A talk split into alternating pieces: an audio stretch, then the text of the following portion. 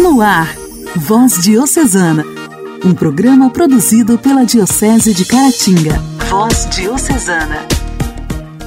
Olá, meus amigos! Como vocês estão? Está começando o programa Voz Diocesana, aqui pela sua rádio preferida. Espero que você esteja bem todos da sua família também.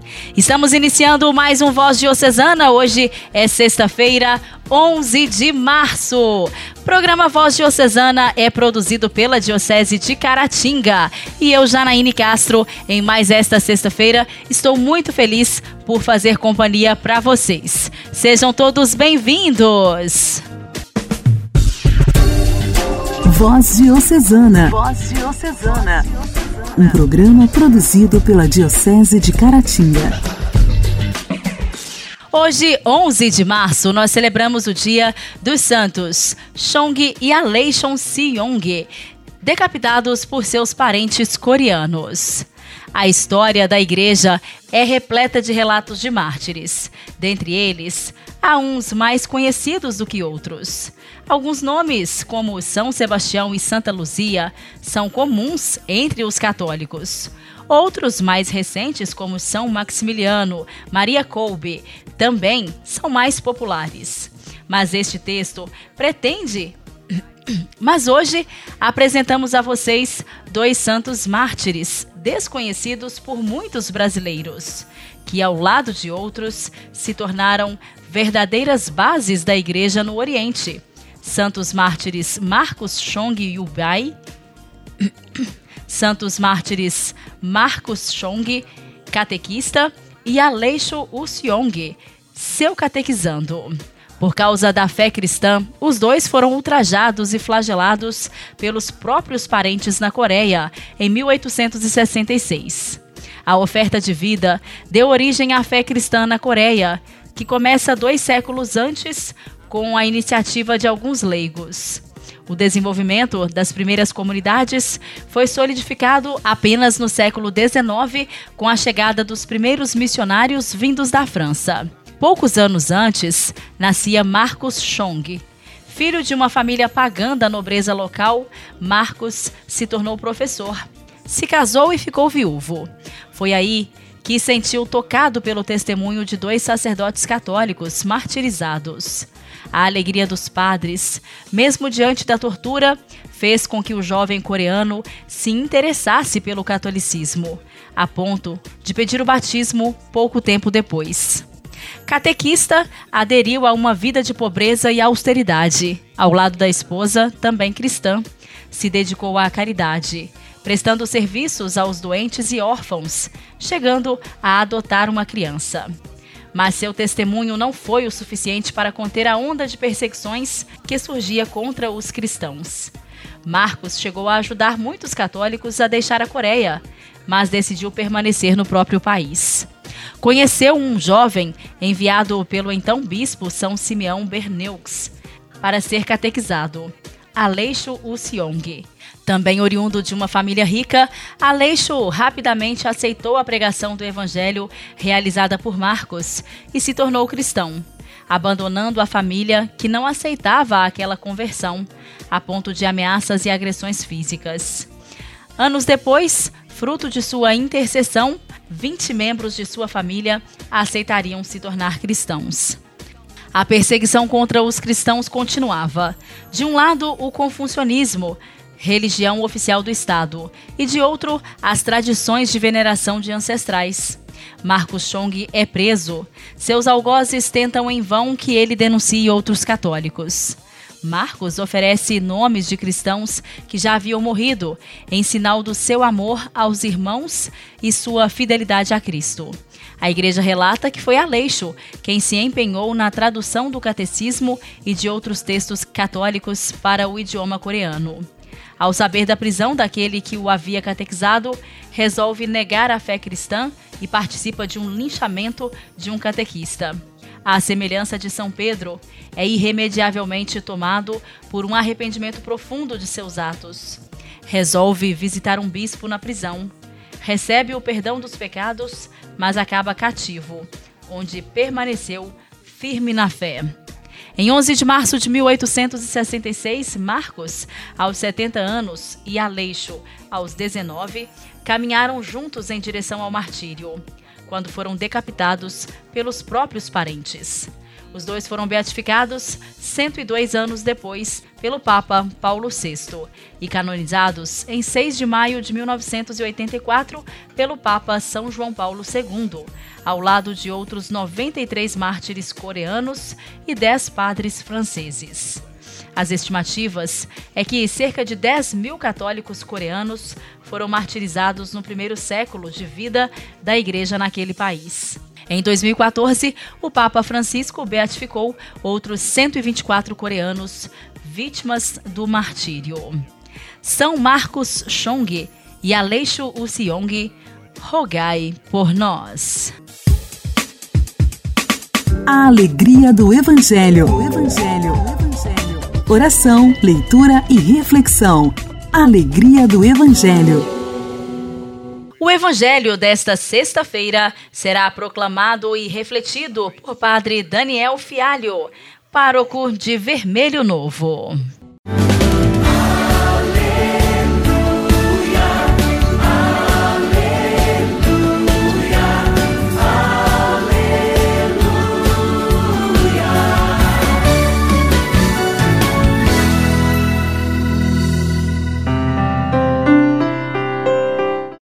Senhor esteja convosco, Ele está no meio de nós. Proclamação do Evangelho de Jesus Cristo segundo Mateus. Naquele tempo, disse Jesus aos seus discípulos: Se a vossa justiça não for maior do que a justiça dos mestres da lei e dos fariseus, vós não entrareis no reino dos céus. Vós ouvistes o que foi dito aos antigos: Não matarás. Quem matar será condenado pelo tribunal. Eu, porém, vos digo: todo aquele que se encoleriza com seu irmão será réu em juízo. Quem dizer ao seu irmão patife será condenado pelo tribunal. Quem chamar o irmão de tolo será condenado ao fogo do inferno.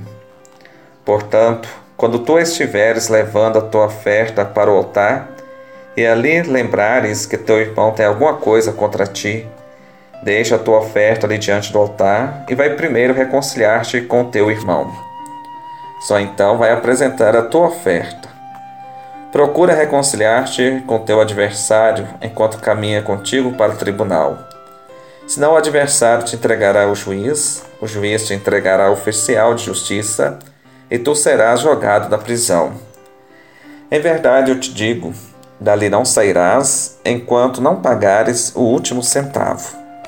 Palavra da salvação. Glória a vós, Senhor. Meu irmão, minha irmã, caros ouvintes do programa Voz Diocesana, nesta sexta-feira, tempo da quaresma, sempre na sexta-feira é tempo oportuno para realizarmos as obras de penitência, privando o nosso corpo de alguma necessidade que a gente acha tão importante Pode ser um alimento, uma atividade que a gente exerce. Possamos sentir né, no nosso corpo a necessidade de aproximarmos do próximo, de Deus, esvaziar né, o nosso corpo para encher da bondade de Deus que nos ama, é cheio de misericórdia para conosco.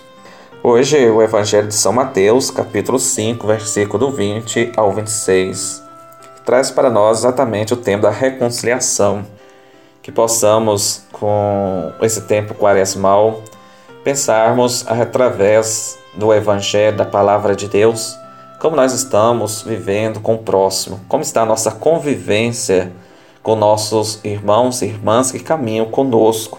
Poderíamos também pensar nas relações com Deus e conosco.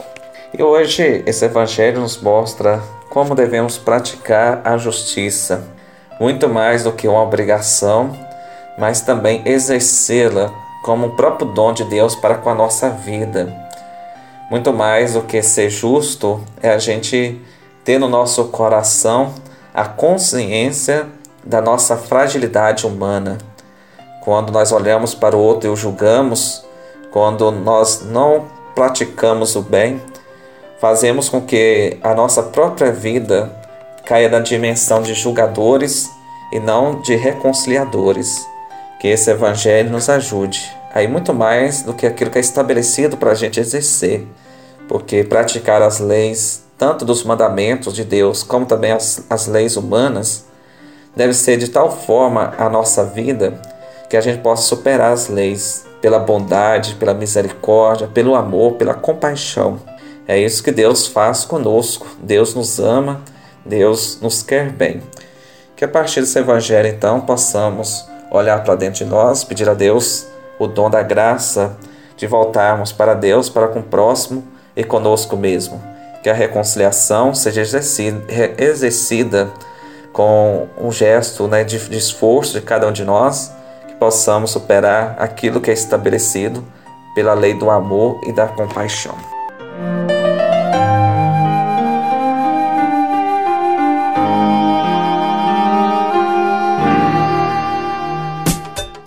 Diálogo Cristão. Temas atuais à luz da fé. Diálogo Cristão.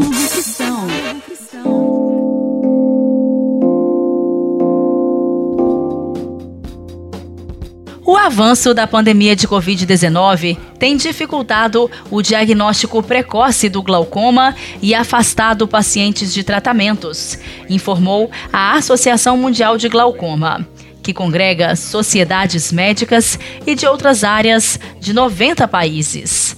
A finalidade é a redução dos problemas causados pelo glaucoma ao redor do mundo. Aproveitando a Semana Mundial do Glaucoma, que termina hoje, a associação divulgou um guia com orientações para impedir o aumento de casos de cegueira. Com a pandemia, muitas pessoas deixaram de ir ao oftalmologista fazer exames preventivos e acompanhar o glaucoma. Quem traz as informações hoje é a repórter Luciana Clara.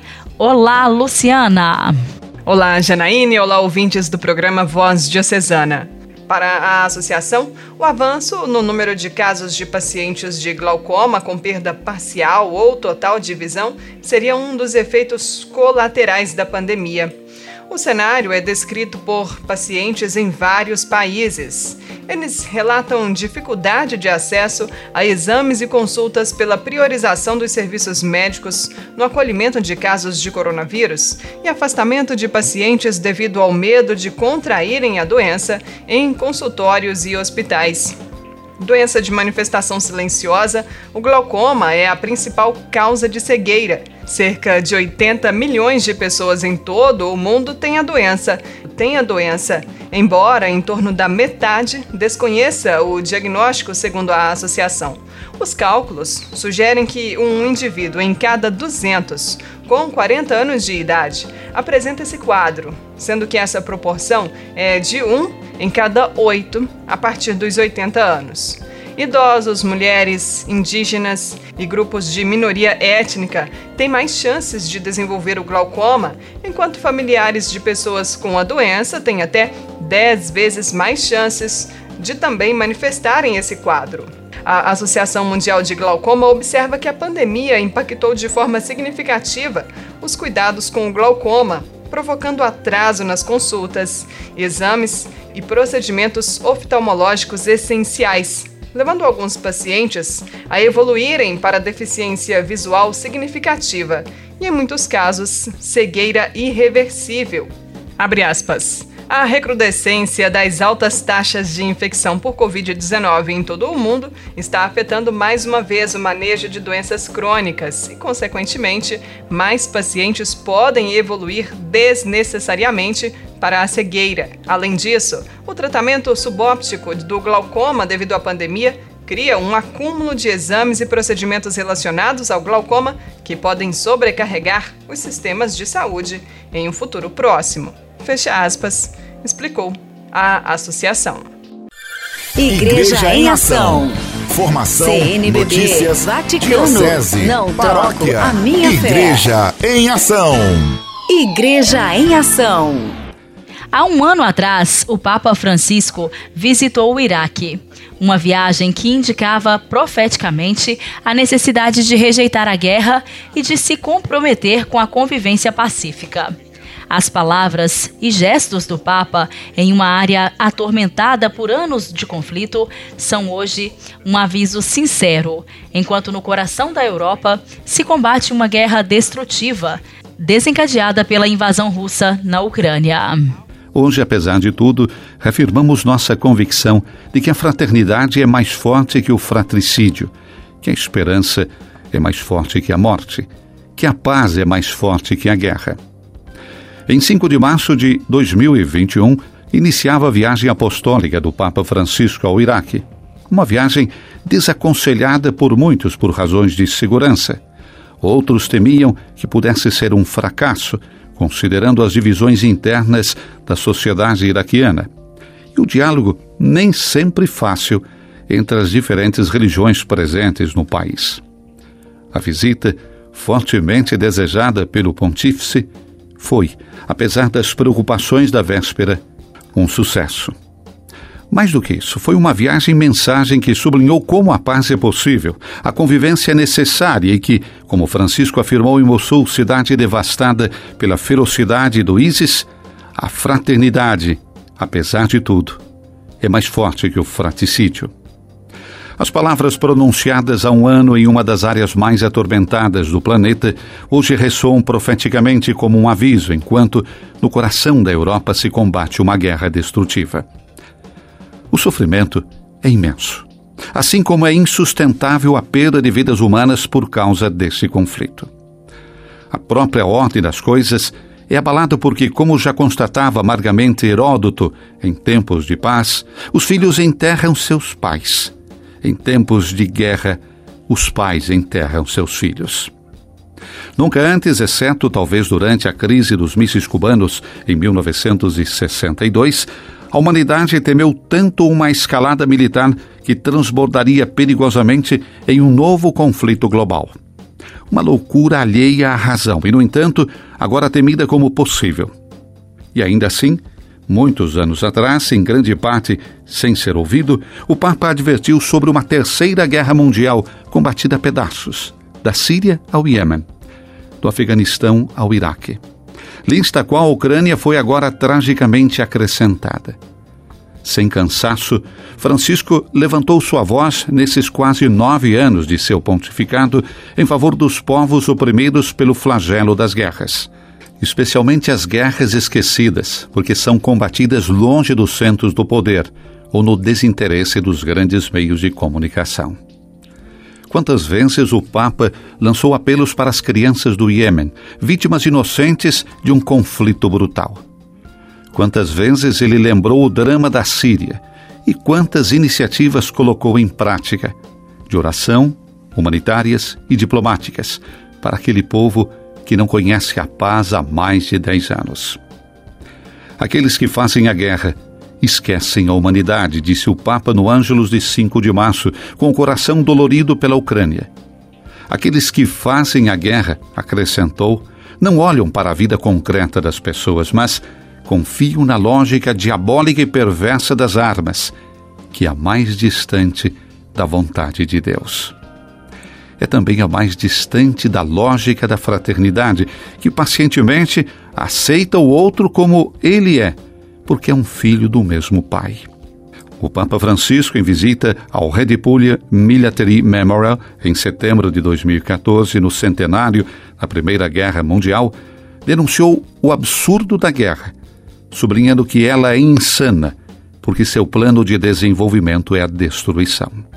Nesses dias da Ucrânia devastada pela invasão militar russa, há imagens dessa destruição que não poupa ninguém.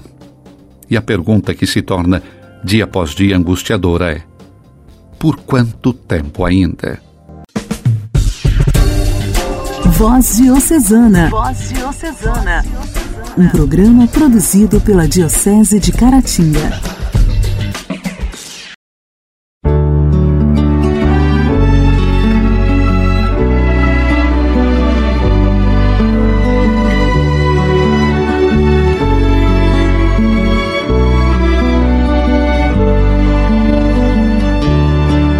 Te desejo vida, longa vida. Te desejo a sorte de tudo que é bom. de toda alegria ter a companhia, colorindo a estrada em seu mais belo tom. Eu te desejo a chuva na varanda, molhando a roseira pra desabrochar, e dias de sol pra fazer os teus planos, nas coisas mais simples que se imaginar, e dias de sol pra fazer os teus planos, nas coisas mais simples que se imaginar.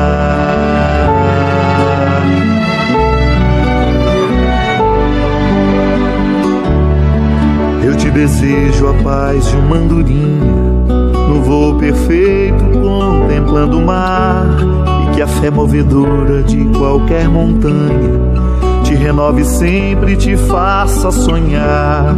Mas se vierem horas de melancolia, que a lua tão meiga venha te afagar, e que a mais doce estrela seja tua guia como mãe singela te orientar, e mais doce estrela seja tua guia, como mãe singela te orientar.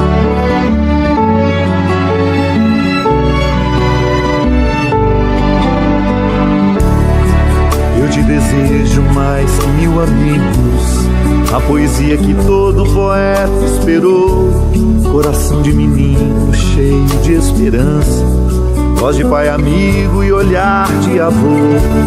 Eu te desejo a chuva na varanda, molhando a roseira pra desabrochar, e dias de sol pra fazer os teus planos, nas coisas mais simples que se imaginar, e dias de sol pra fazer os teus planos, nas coisas mais simples que se imaginar.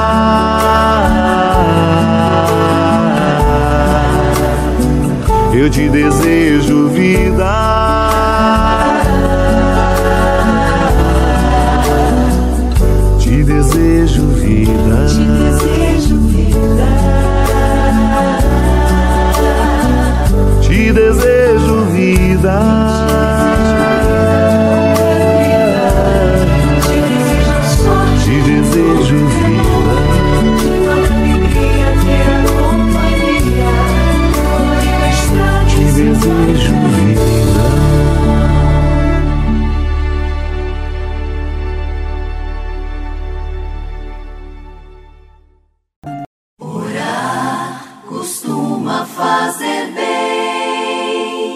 Intimidade com Deus. Esse é o segredo. Intimidade com Deus. Com Joana da Cruz. Joana da Cruz. Orar costuma fazer bem. Olá, gente. Graça e paz. Santa Quaresma para todos. Deus vos abençoe. Seja um, uma quaresma de muita oração, conversão. Nós possamos nos abrir para que o Senhor possa adentrar nas nossas almas. Eu quero começar, né, é, partilhando com você a vida de Santa Teresa de Jesus e em especial o momento que ela teve ao contemplar uma imagem de Jesus crucificado e flagelado. Quem foi Santa Teresa de Ávila? Mística, doutora da igreja, mãe dos espirituais, mestra de oração. Nasceu em Ávila, na Espanha, em 28 de março de 1515. Em sua biografia, Livro da Vida, Santa Teresa conta que por muito mesmo já sendo monja, viveu uma vida afastada de Deus, numa grande tibieza e muitas vezes diferente a Jesus. Então Santa Teresa já era monja, mas vivia uma vida afastada de Deus, uma grande tibieza. Então, naquele tempo, era muito comum as irmãs passarem muito tempo nos locutórios recebendo visitas e passando horas a conversar com as pessoas de fora, como relembra a santa. Muitas dessas conversas eram fúteis e até inadequadas. Conta-se que um dia, em oração, Santa Teresa estava a contemplar uma imagem de Jesus crucificado e flagelado. Então ela lhe disse: Senhor, quem vos colocou aí? Em seguida, ela ouviu uma voz em seu coração que dizia: foram as tuas conversas no locutório que me puseram aqui, Teresa. Ela então caiu em prantos e decidiu que não perderia mais tempo com o que não valia a pena.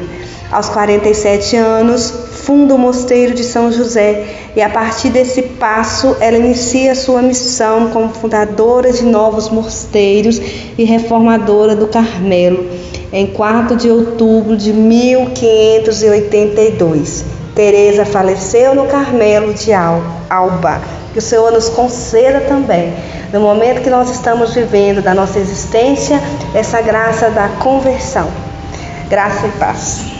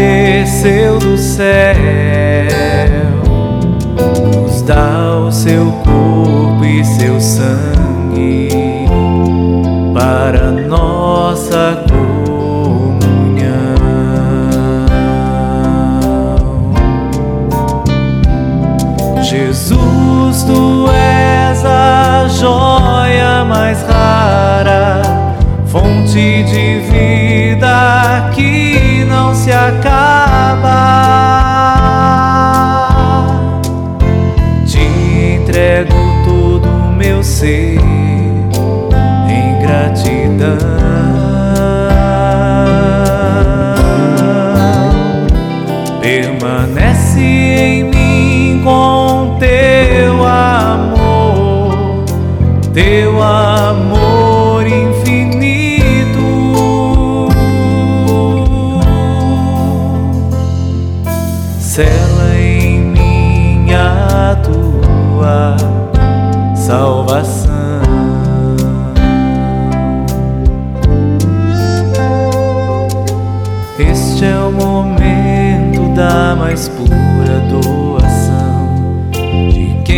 sabe amar como ninguém jamais amou.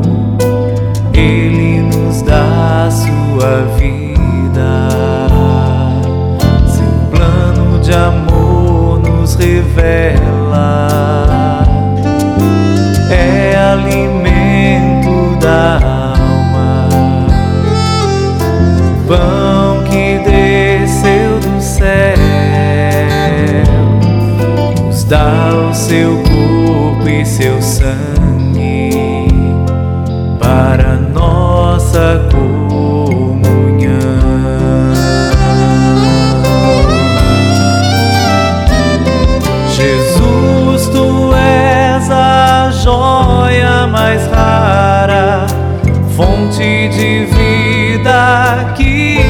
se acaba.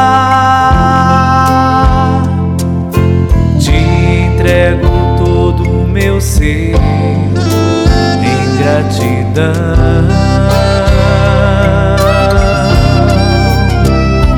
Permanece